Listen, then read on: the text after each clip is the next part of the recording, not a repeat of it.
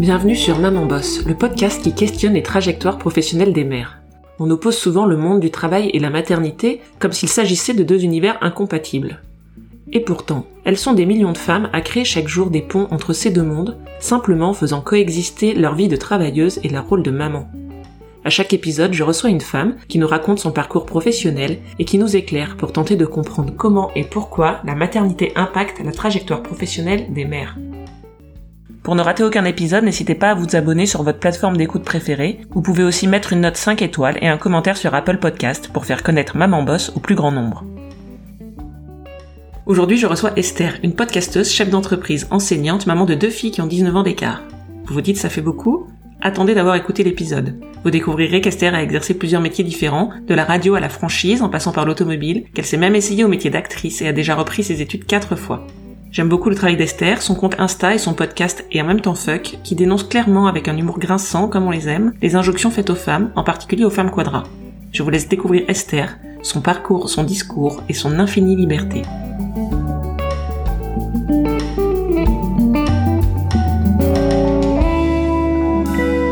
Bonjour Esther, bienvenue sur le podcast Maman Boss. Est-ce que tu peux nous dire pour démarrer de qui tu es la maman et dans quoi tu bosses? Eh ben bonjour, merci de m'accueillir. Alors je suis Esther, j'ai euh, bientôt 47 ans euh, que je vais sûrement fêter en confinement dans, dans un mois et je suis la maman de Pauline qui aura 26 euh, ans à la fin de l'année et de Sacha qui aura 7 ans aussi à la fin de l'année. Alors aujourd'hui, euh, au-delà de ma carrière de podcasteuse, j'ai une société de production audiovisuelle et je produis du contenu pour les entreprises et ce savoir-là, eh bien je le transmets à des élèves dans des écoles de digital, d'audiovisuel, de journalisme en niveau master. Voilà. Si l'on reprend l'histoire au tout début, comment s'est passée ton entrée dans la vie professionnelle et à quel moment est arrivée ta première fille? Alors en fait, euh, j'ai toujours travaillé, j'ai toujours eu une passion pour euh, le travail. J'ai eu ma première fiche de paye le jour de mes de mes 16 ans, là où le, travail devenait légal pour pour pour les jeunes adultes. Et j'ai fait des études très courtes puisque au départ j'ai un DUT information et communication des entreprises. Et à l'issue de mon stage, euh, que je faisais dans une euh, au service promo d'une radio euh, avec un décrochage local, une radio nationale avec un décrochage local. J'ai été embauchée en tant que chef de pub au sein de cette même structure. Donc en fait, j'ai pas j'ai directement été dans le monde professionnel immédiatement à l'issue de, de, mes études. Et donc ta fille est arrivée à, à quel moment par rapport à cette prise de poste et cette entrée dans le monde professionnel? Eh bien, écoute, euh, tout la même année en fait, parce que si je me remets, euh, oh my God, euh, quelques 25 ans en arrière, Pauline est née en novembre 94. J'étais, j'étais en deuxième année de mon DUT, et la particularité des DUT, c'est que tu as absolument pas le droit d'être d'être absente. Donc, quand j'ai, vu que j'étais enceinte, j'ai fait des petits calculs et je me suis dit, wow, ben, je tombe pile poil dans, dans mon année scolaire. En fait, il n'y avait pas de chance pour que ça tombe l'été, que j'ai accouché au mois de novembre. Donc, j'ai accouché quasiment en salle de cours. Euh, et puis euh, j'ai repris très très vite parce que j'avais pas le choix. Euh, sinon mon année était pas validée. j'ai repris courant janvier, donc j'ai même ouais c'est ça courant janvier. Et j'ai fait mon stage avril, mai, juin. Et puis en, en juillet j'étais j'étais embauchée en fait. Donc quasiment, on va dire, à, à, quelques mois après, Pauline est née en 94 et en 95, j'avais mon diplôme et j'avais mon premier boulot. À ce moment-là, à cette époque-là, quelle était ta vision de ton parcours professionnel? Est-ce que tu avais des ambitions particulières? Dans quoi est-ce que tu te projetais? Tu sais, c'est une, drôle de question que, de regarder comme ça en arrière le, mon parcours professionnel et euh, et en fait, ce, ce, dont je me suis rendu compte, c'est que je, je suis vraiment pas quelqu'un de carriériste, quoi. C'est ça, je pense que je suis peut-être ambitieuse sur certaines choses, mais alors carriériste pas du tout. C'est-à-dire que j'ai jamais eu euh, un plan de carrière en disant là je vais faire ça, je vais faire ça. En fait, je crois que à l'image de ma vie, mon parcours professionnel est, surtout instinctif. C'est-à-dire que je, je, savais que j'allais pas faire des études longues à l'époque, parce que malheureusement, et ça j'en veux un petit peu entre guillemets au, je vais dire au confinement de la province. Mais c'est un peu ça, bah, de, de pas forcément avoir des, euh, une très large ouverture sur les études que j'aurais pu faire, par exemple, si j'avais été dans une plus grosse ville ou, même à Paris. Et donc, du coup, je savais que j'allais me destiner à, à, des études très courtes. Euh, le stage que j'avais fait en radio m'avait énormément plu, mais bon, c'était à la promo, c'était pas au commercial. Et donc, quand le, quand le job s'est offert à moi, alors c'est vrai que les conditions étaient un peu particulières parce que quand tu me parles de ça, j'ai aussi quitté le papa de ma fille dans ces mois-là. Au mois de mai quand, quand, je faisais mon stage. Donc elle était vraiment toute petite, elle avait quelques mois et le, le job s'est imposé à moi en fait. J'ai dit bah oui c'est super, j'ai un boulot dans une radio que j'aime bien dans ma ville, je vais pouvoir continuer à assumer ma fille financièrement. Donc en fait je me suis pas poser de questions plus que ça euh, par rapport à ma carrière. Tu vois, je j'ai pas eu. Euh, j'entends souvent des, des, récits de femmes comme ça qui, qui, qui, savent très bien où elles vont. En fait, moi, j'ai jamais su où, j'allais. Ça m'a terriblement perturbée pendant des années et aujourd'hui, j'en suis très heureuse d'être comme ça parce que ça me permet de jamais m'ennuyer. Et après ce premier poste en radio, euh, qu'est-ce qui s'est passé pour toi? Alors en fait, euh, j'ai, c'est, en rencontrant en fait un de mes clients en radio, qui était était client de la radio, j'ai commencé en fait à, m'intéresser au monde de l'automobile, parce que euh, mon client était euh, était concessionnaire automobile, et donc du coup, euh, j'ai senti qu'il y avait une autre opportunité, et je me suis dit tiens le monde de la voiture, moi j'ai toujours été passionnée de bagnole, moi j'ai jamais été une petite fille qui jouait à la poupée, donc ça m'a toujours gonflé, et moi quand j'étais petite, je jouais avec les petites voitures, des garages, des choses comme ça, je me suis dit bah écoute c'est c'est pas un hasard, et quand le poste de responsable marketing et communication au départ m'a été proposé dans cette concession. Mais j'ai dit, mais Banco, c'est trop bien de, de, bosser dans une concession automobile. Et donc, j'ai quitté mon poste de, de, chef de pub et euh, je suis rentrée euh, dans la grande école Renault. Donc, j'ai refait une formation à, à l'intérieur de, de, du constructeur, en fait, à l'école de vente Renault. Et euh, c'était des jobs qui n'existaient pas, tu vois. Communication, marketing dans les concessions automobiles, c'est des choses qui ont mis, beaucoup plus de temps à arriver. Et donc, j'étais, je faisais partie en, donc en 95 de cette première vague là de, de responsable com. Et donc, j'ai pris la, la direction, en fait, du pôle marketing de trois concessions automobile. Donc, tu vois aussi, ça s'est présenté, c'était c'était une opportunité. J'ai trouvé ça génial de bosser en concession et, euh, et je suis partie de Nancy et je, je suis arrivée à Verdun, euh, qui était le, le, centre névralgique de ce pôle de, de trois concessions automobiles. Le fait d'avoir ta fille, pour que ce soit pour euh, ta reprise d'études ou ton ton déménagement, le changement géographique, en assumant seul un enfant, une petite fille en bas âge, pour toi, ça a été un sujet ou pas du tout? Absolument pas. Mes, mes enfants n'ont jamais été un sujet et n'ont jamais été une, une entrave euh, au projet que j'avais. J'ai toujours estimé qu'il valait mieux une maman euh, heureuse et libre qu'une maman euh, entravée et sacrificielle. Donc je sais qu'avec le recul, parce que tes questions m'ont fait poser énormément de, retours en arrière, et, je me suis posé la question, j'ai dit, mais est-ce que à, l'époque, Pauline était donc toute petite, hein, elle avait pas un an, est-ce que ça a été un sujet? Et en fait, non, ça a jamais été un sujet. Elle, je l'ai embarqué dans mes bagages et dans mon aventure et on a vécu euh, du coup à la campagne dans une super maison et elle était, euh, elle était hyper contente d'être euh, d'être une petite fille de, de la campagne en fait et ça n'a jamais été un sujet. Je me suis même pas posé la question. Après, logistiquement, oui, parce que le papa était à, à une soixantaine de kilomètres. Euh, lui, il avait déménagé à Metz. Hein, donc pour ceux qui, connaissent un peu la région, Metz-Verdun, c'est pas très loin. Donc après, il y avait une question logistique hein, des, euh, week-ends, puisqu'on a eu la chance de se séparer euh, correctement, proprement, pour pour le bien-être de notre pupus. Et non, ça n'a jamais été un sujet. Les, les, week-ends étaient organisés, les vacances étaient organisées. J'avais du temps pour moi. Il avait sa fille, et ça n'a jamais été un sujet. Jamais. Et donc tu as évolué comme ça dans l'univers de l'automobile pendant plusieurs années. Et ensuite, euh, ensuite au niveau professionnel, euh, il s'est passé d'autres choses pour toi? Oui, alors je vais pas rentrer dans les détails, mais il y a eu, il y a eu une, voilà, Renault a changé un petit peu son fusil d'épaule et puis la concession a été vendue à un autre groupe et donc moi j'ai dû euh, me remettre un petit peu en question aussi par rapport à cette à cet univers-là, en sachant que l'univers de la concession automobile c'est absolument fabuleux. Je pense que ça fait vraiment, je te le dis, m'arrive partie de mes meilleures années, je pense, professionnel, euh, quand bien même on évoluait dans un milieu très euh, très misogyne, mais euh, la misogynie ça se dresse un petit peu et, et à partir du moment où tu es acceptée en tant que femme, alors là c'est une espèce d'autoroute. Je suis revenue à Nancy, qui est, qui est ma ville d'origine, et j'ai entamé j'en parle peu dans mon parcours tellement c'était naze, mais j'ai repris des études de nouveau.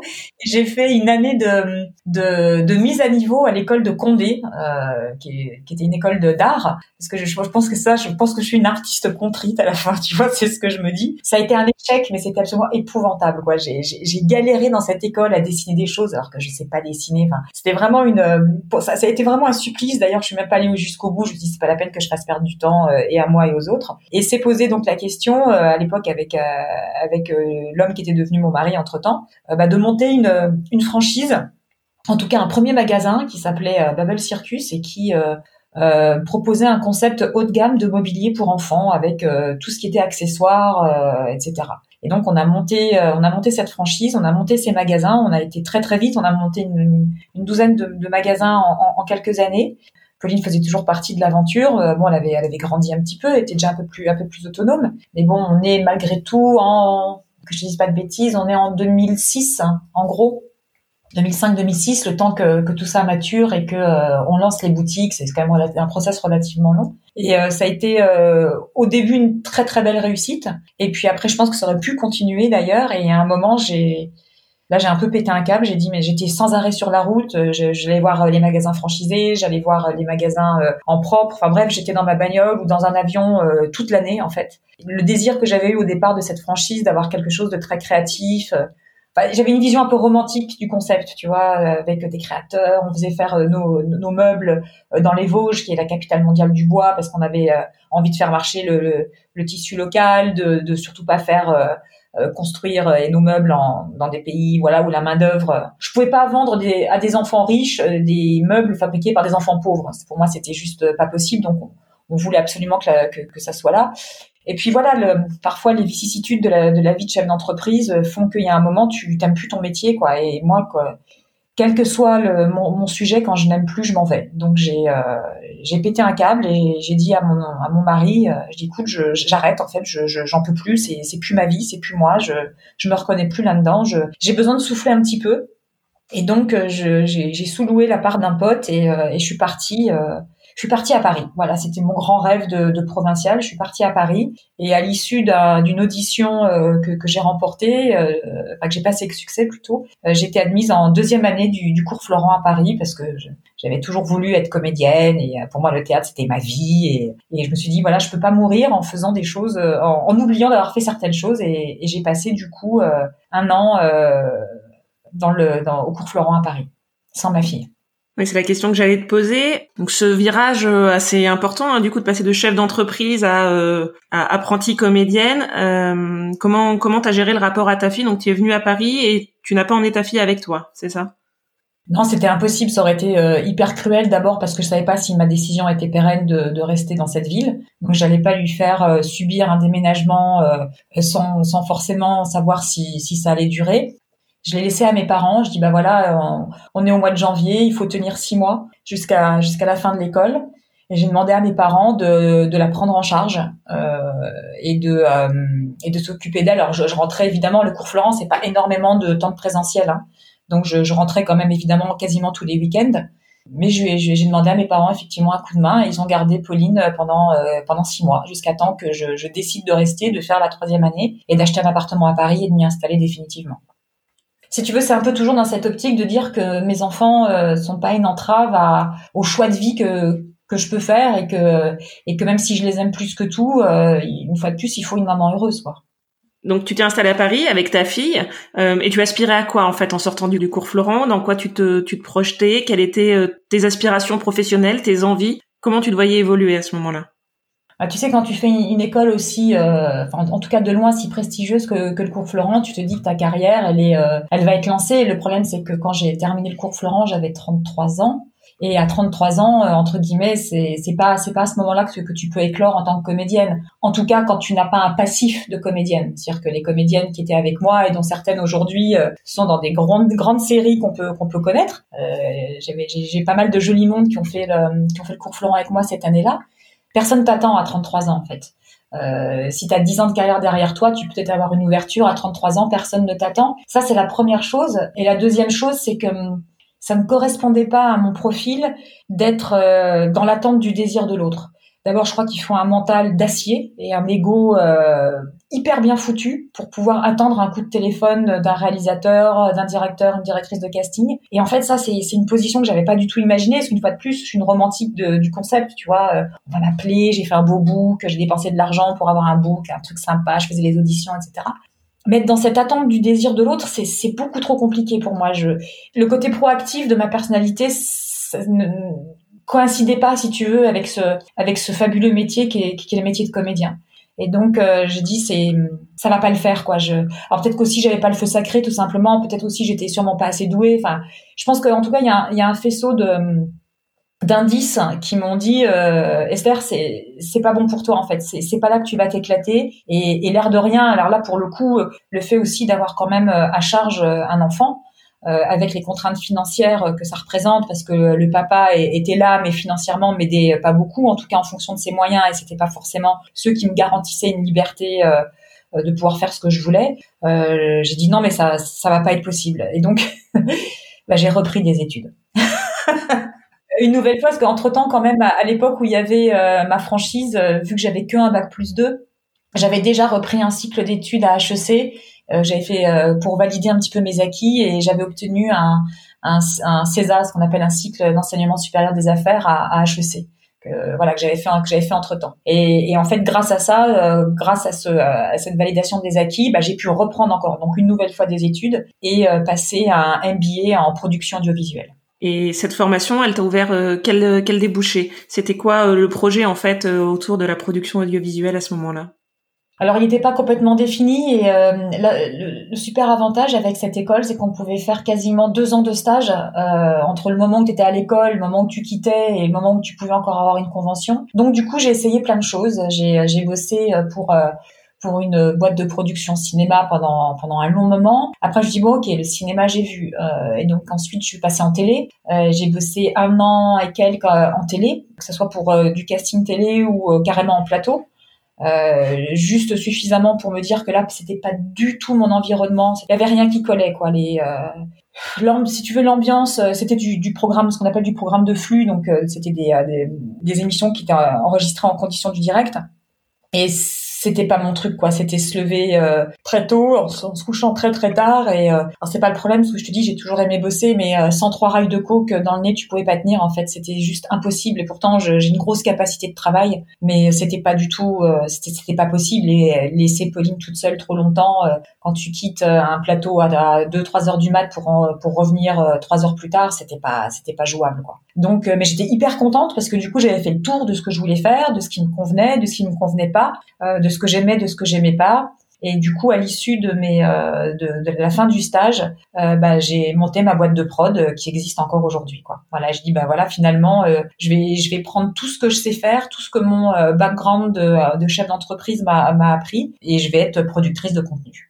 Et est-ce que le fait d'avoir déjà été entrepreneuse, euh, entrepreneur dans le passé, euh, ça a rendu évident le fait pour toi de monter ta propre boîte ou alors est-ce qu'à cette époque-là, tu aurais plutôt voulu aller vers le, vers le salariat? Alors en fait, euh, il y a un moment où j'ai commencé à, à aller dans des cabinets de recrutement et en fait, j'avais un profil, tu sais, c'est un peu, j'étais le Stéphane Plaza du recrutement, quoi. C'est-à-dire que j'avais un profil tellement atypique que euh, que les gens comprenaient pas du tout mon, mon parcours, quoi. C'est euh, le fait d'avoir été chef d'entreprise déjà pendant euh, et franchiseur, tu vois, pendant pendant, pendant quelques années, d'avoir eu un moment où dans mon bah, dans mon CV, forcément, il y avait un trou et le trou c'était le cours Florent.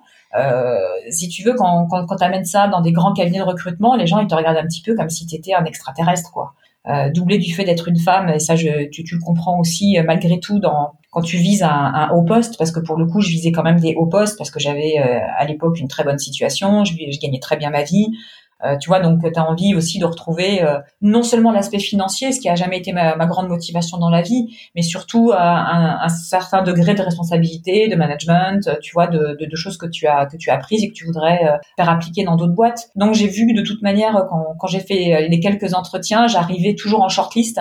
Et puis et puis ma candidature était pas était pas retenue. Et de toute manière moi j'ai entre guillemets un ADN de chef d'entreprise. Mes parents le sont, mes grands-parents l'étaient, mon frère l'est, donc je pense qu'on a aussi un, voilà, on est un peu, euh, on a un peu une piqûre à, non seulement au, virus du chef d'entreprise, mais aussi d'une certaine forme de liberté que te donne quand même le, fait d'être, euh, d'être ton propre, ton propre patron, quoi. Du coup, ça s'est imposé à moi. Je dis bon, ok, je remonte une structure. Je, je, entre guillemets, je sais faire dans le sens où monter une entreprise ne me fait pas peur, euh, que le travail ne me fait pas peur, que là j'avais l'impression d'avoir les bonnes armes pour euh, pour mon travail, pour savoir le faire correctement. Me manquait un truc un peu essentiel au début, c'était le réseau parce que quand tu arrives comme ça, une fois de plus, personne ne t'attend et, et, faire un réseau sur le sur le sol parisien, c'est pas quelque chose de c'est pas très facile, tu vois, quand t'as pas fait une très grande école à Paris qui t'a permis de tisser ton réseau, etc. C'est un truc qui, qui, a été un peu compliqué et c'est pour ça que du coup, au moment où j'ai euh, où j'ai monté ma, société, j'ai commencé à donner des cours en même temps. J'ai eu, eu des belles rencontres et et euh, du coup, on m'a proposé, bah, justement par rapport à, à, ce passé de chef d'entreprise et à ce présent de chef d'entreprise, de, de, donner des cours de création d'entreprise. Voilà, donc c'est comme ça que j'ai commencé à rentrer en fait dans le monde de, de la formation. Et ça a été salvateur parce que le temps que, que, que l'entreprise fonctionne et puisse être, être rentable, bah, j'avais j'avais cette bouée de secours qui était de, de donner des cours. Puis après, c'est un truc fabuleux de donner des cours, transmettre. Pour moi, c'est devenu c'est devenu quasiment une hygiène de vie. Aujourd'hui, concrètement, euh, t'alternes entre ton entreprise et cet enseignement. En fait, t'as trouvé un équilibre, un équilibre dans cette double activité là. Exactement. Alors l'équilibre, il est pas facile à trouver parce qu'effectivement, tu sais, c'est euh, tu t'investis beaucoup dans l'un et puis euh, c'est t'as un tournage qui tombe en plein milieu d'une semaine de cours ou c'est un, truc qui est pas facile à, à gérer, mais au final, tu vois, je m'en sors euh, je m'en sors plutôt bien et euh, et quelque part, j'apprends tellement de mes élèves aussi, ils sont tellement riches en expérience, ils te permettent aussi de de rester jeune de pas être à la ramasse euh, sur euh, sur des sujets euh, d'actualité, de communication. on va parler d'Instagram, de Facebook, etc. Moi, je vois par exemple par rapport à certaines copines que je suis, je suis pas plus con ni plus intelligente. C'est juste que vu que je suis en contact permanent avec des jeunes, et eh ben si tu veux, t'es pas la dernière à savoir installer Lydia ou, ou savoir ce que c'est qu'un algorithme Facebook ou tu vois ce que je veux dire? Il y a des choses en tout cas sur la communication d'aujourd'hui qui m'ont permis d'être vachement de pas de pas être larguée parce que bon, j'avance en âge, Marie quand même. Tu sais, je, je, je, ne suis plus de, de première fraîcheur, je suis une seconde main. Et alors justement, en parlant de rester jeune, je te propose de parler euh, de ta deuxième fille, qui est donc arrivée. Donc tu nous as dit que ta première fille était arrivée, euh, tu avais 20 ans, et donc tu as eu un deuxième enfant, une deuxième fille, 20 ans plus tard, ce qui est quand même aussi quelque chose de, de rare, en tout cas, euh, un parcours de maternité relativement rare. Comment ta, ta, fille est arrivée dans, dans ta vie? Est-ce que cette question du deuxième enfant pour toi, ce projet-là, euh, c'était quelque chose euh, que tu avais en tête depuis très longtemps ou pas du tout? Est-ce que tu t'es laissé porter un petit peu comme dans ta vie professionnelle pour pour accueillir ta fille? Alors en fait, une fois de plus, c'est euh, c'est la vie qui m'a conduite ou c'est moi qui ai conduit ma vie comme ça. Mais quand je me suis, euh, quand j'étais mariée, donc euh, avec la personne avec qui j'ai monté le, le, concept de, de franchise, c'était un monsieur qui était plus âgé que moi, qui avait 17 ans de plus que moi, qui avait déjà deux enfants. Et en fait, son son corps ne pouvait plus euh, ne pouvait plus faire d'enfant. Voilà, donc on a été mariés dix ans, dix ans où j'étais sans pilule, sans rien, parce qu'effectivement euh, j'étais amoureuse, mariée, et j'avais très envie d'un d'un enfant avec cet homme-là. Sauf que voilà, la, la, nature en a décidé autrement et que euh, et ben euh, qu'on n'a pas eu d'enfant pendant dix ans. Et c'est c'est sûrement une des raisons pour lesquelles aussi l'histoire s'est terminée. Puisque quand je suis arrivée à Paris, on a on a divorcé. Et ensuite, euh, j'ai rencontré bah, l'homme qui m'accompagne aujourd'hui euh, quelques temps plus tard. Voilà, le, temps que l'histoire s'installe et que euh, les problèmes du début ça s'agissent, on va dire, euh, eh bien, Sacha est né donc en, en, 2013. Et donc, 94-2013, mes filles ont effectivement 19 ans d'écart. Et comment est-ce que tu t'es organisé pour mener cette grossesse tout en étant entrepreneur? Est-ce que c'est quelque chose qui t'a effrayé ou pas du tout? Écoute, je crois que je voulais tellement ce deuxième enfant depuis des années que rien n'aurait pu m'effrayer et j'ai pas calculé euh, euh, comme certaines je vois le font avec beaucoup d'intelligence leur leur grossesse pour essayer tu vois de, de caler euh, un accouchement dans, dans des dates qui pourraient être sympas et tout. Non comme d'hab j'ai laissé faire la nature. On a mis un petit peu de temps à faire cet enfant parce que j'avais 40 ans parce que le papa avait encore trois de plus. Donc c'est pas une grossesse qui s'est passée tout de suite tout de suite tu vois. On a mis un petit peu de temps avant que cette petite puce arrive. Donc euh, le moment où tu tombes enceinte tu dis pas ah mince comment je vais faire pour la boîte? Comment je vais faire pour les cours je dis bah voilà c'est super la couche quand? Novembre? Bon bah, de décembre pardon, euh, bah, novembre c'est la première. Décembre, bah, il y a pas de problème. Donc du coup, bah, si tu veux, j'ai failli accoucher en salle de cours en étant euh, élève. Là, j'ai failli euh, accoucher en salle de cours en étant prof. Voilà, c'est la seule différence finalement. Tout, ça a failli se passer dans une salle de cours, tu vois, comme quoi il y a des dénominateurs communs. En plus, moi, quand je fais des cours, tu vois, je j'ai jamais réussi à rester assise dans un cours, donc je, je suis super. C'est mon côté un peu court Florent. Je suis je suis sur l'estrade, je, je, je, gesticule, je vais d'un endroit à un autre, je hurle, je saute. Bref, j'étais avec mon gros ventre et mes élèves, elles me disaient mais, mais madame, arrêtez, vous allez accoucher. Je fais bah, écoutez, si ça sort, ça sort, c'est que ça devrait sortir. Et donc mes élèves m'ont quasiment accompagnée jusqu'à la maternité puisque j'ai arrêté. Euh, là, j'étais indépendante, euh, donc autant te dire que j'étais absolument pas aidée financièrement. Hein. Je crois que l'État m'a versé en tout et pour tout pendant mon congé mat euh, grossesse 500 euros, je crois, en trois mois. J'ai eu droit à rien en fait. Donc j'avais pas du tout la possibilité bah, de m'arrêter de travailler et puis d'être cette femme euh, euh, qui attend la quarantaine pour avoir sereinement un enfant. Non, non, rebelote, hein, comme quoi tu vois en 20 ans on change pas. Et, euh, et du coup je me souviens, Sacha est arrivé le 20 décembre et le 15 janvier, il y a une photo de, de moi que, que papa a prise où euh, Sacha est en écharpe autour de moi et j'avais réussi à dégoter, euh, je sais pas comment j'avais fait, tu vois, il y a quelqu'un là-haut qui me voulait du bien, un contrat de, de montage, un gros gros contrat de montage et euh, le 15 janvier, bah, je montais mes premiers films pour pouvoir reprendre une activité quoi. Mais une fois de plus, j'ai pas vécu ça comme quelque chose de d'horrible, tu vois, je je me suis pas dit ah mon dieu, il faut que je fasse ça pour non, mais j'ai toujours bossé donc pour moi, je pense que même m'arrêter, je je sais pas si j'en aurais été capable en fait, tu vois, de prendre du temps. Euh, en tout cas, à l'époque, j'en étais pas capable. J'étais hyper contente de, retrouver une activité professionnelle. C'était cool. J'avais un super ordi à la maison, ma fille sur moi. Euh, ouais, pas de problème. C'est après que ça a été plus compliqué. Et est-ce que tu penses que le fait d'avoir eu ce deuxième enfant à 40 ans, ça change la professionnelle que tu es aujourd'hui? C'est une bonne question. Tu veux dire dans ma manière de dans ta manière d'être, dans ton dans ton métier, dans ton activité professionnelle, est-ce que est-ce que cette seconde maternité, elle a euh, impacté ta trajectoire ou changé ta, vision, ton rapport au travail? Alors le rapport au travail non parce que je pense que vraiment je te dis c'est vraiment le préambule de ma vie. J'ai toujours aimé travailler. Je, ne sais pas m'arrêter de travailler en fait.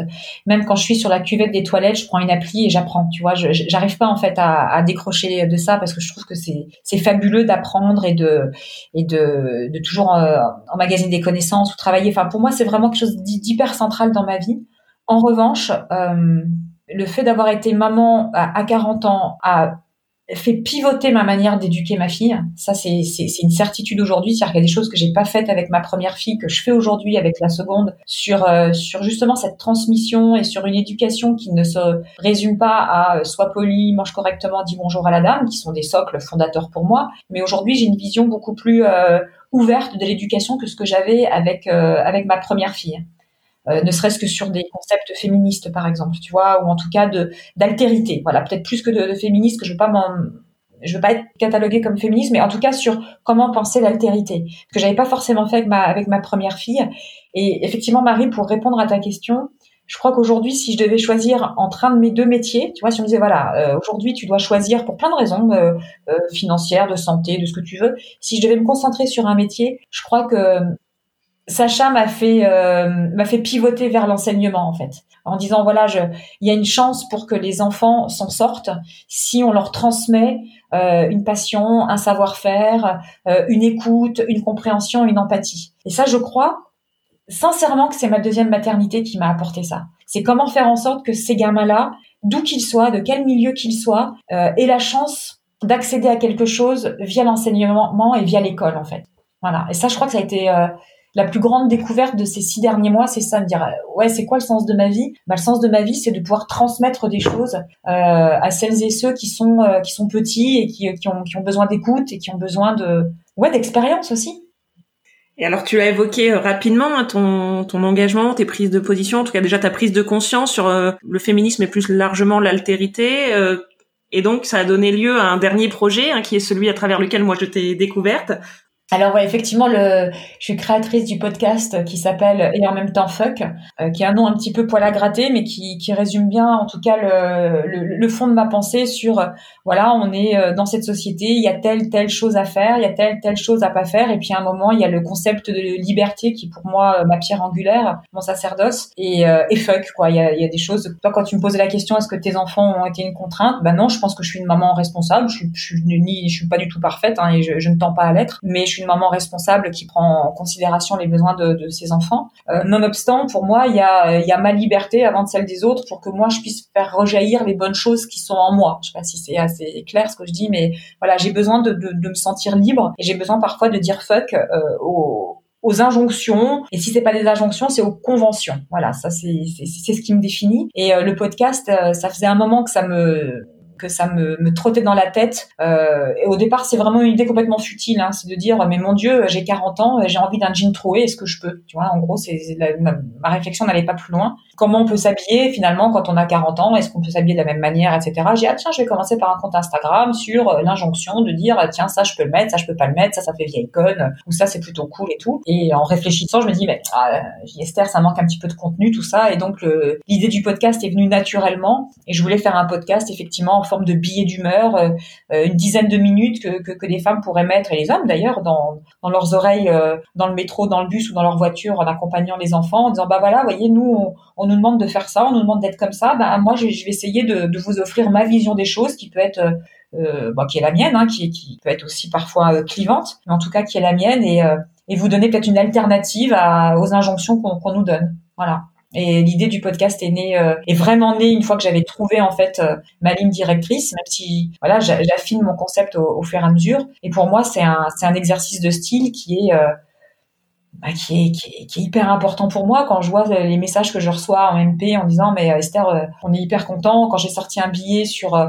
sur le regret d'être maman par exemple tu vois sur le, le regret d'être mère j'ai eu j'ai été assaillie vraiment de, de, plein de messages en disant mais merci de, de, de porter cette, liberté de parole là quoi moi je l'ai c'est pas le cas de tout le monde il y a des femmes qui sont vraiment entravées je suis en train de lire un bouquin sur les violences conjugales qui me bouleverse complètement. Et ben moi voilà, ma, petite pierre à l'édifice, mon tout petit pas pour moi, bah c'est c'est ce podcast et ces coups de gueule, euh, plein d'amour tous les lundis matins.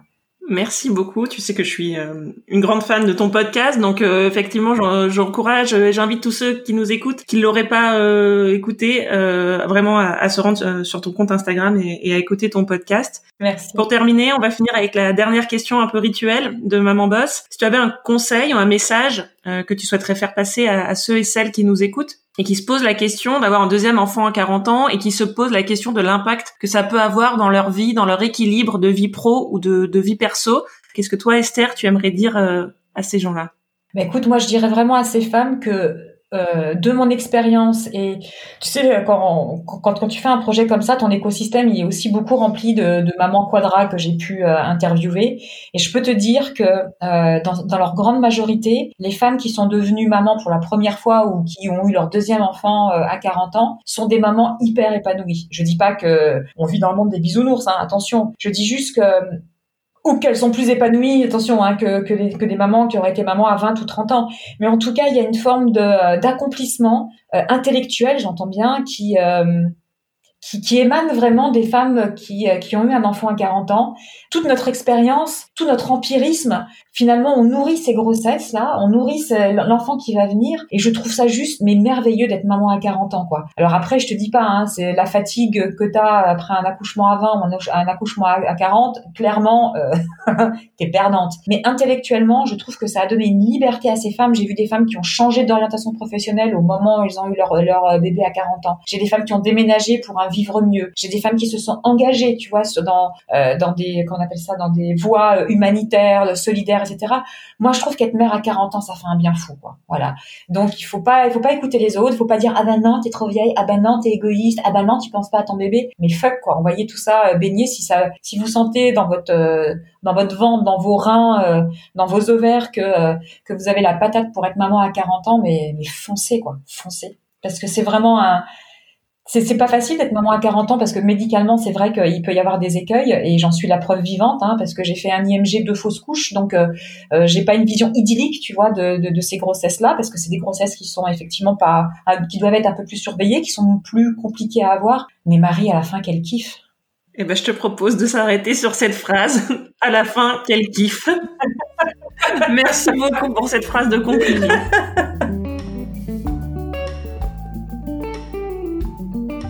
Cet épisode s'achève sur un rire et sur une phrase qui résume bien l'immense plaisir que j'ai pris à partager ce moment d'enregistrement avec Esther.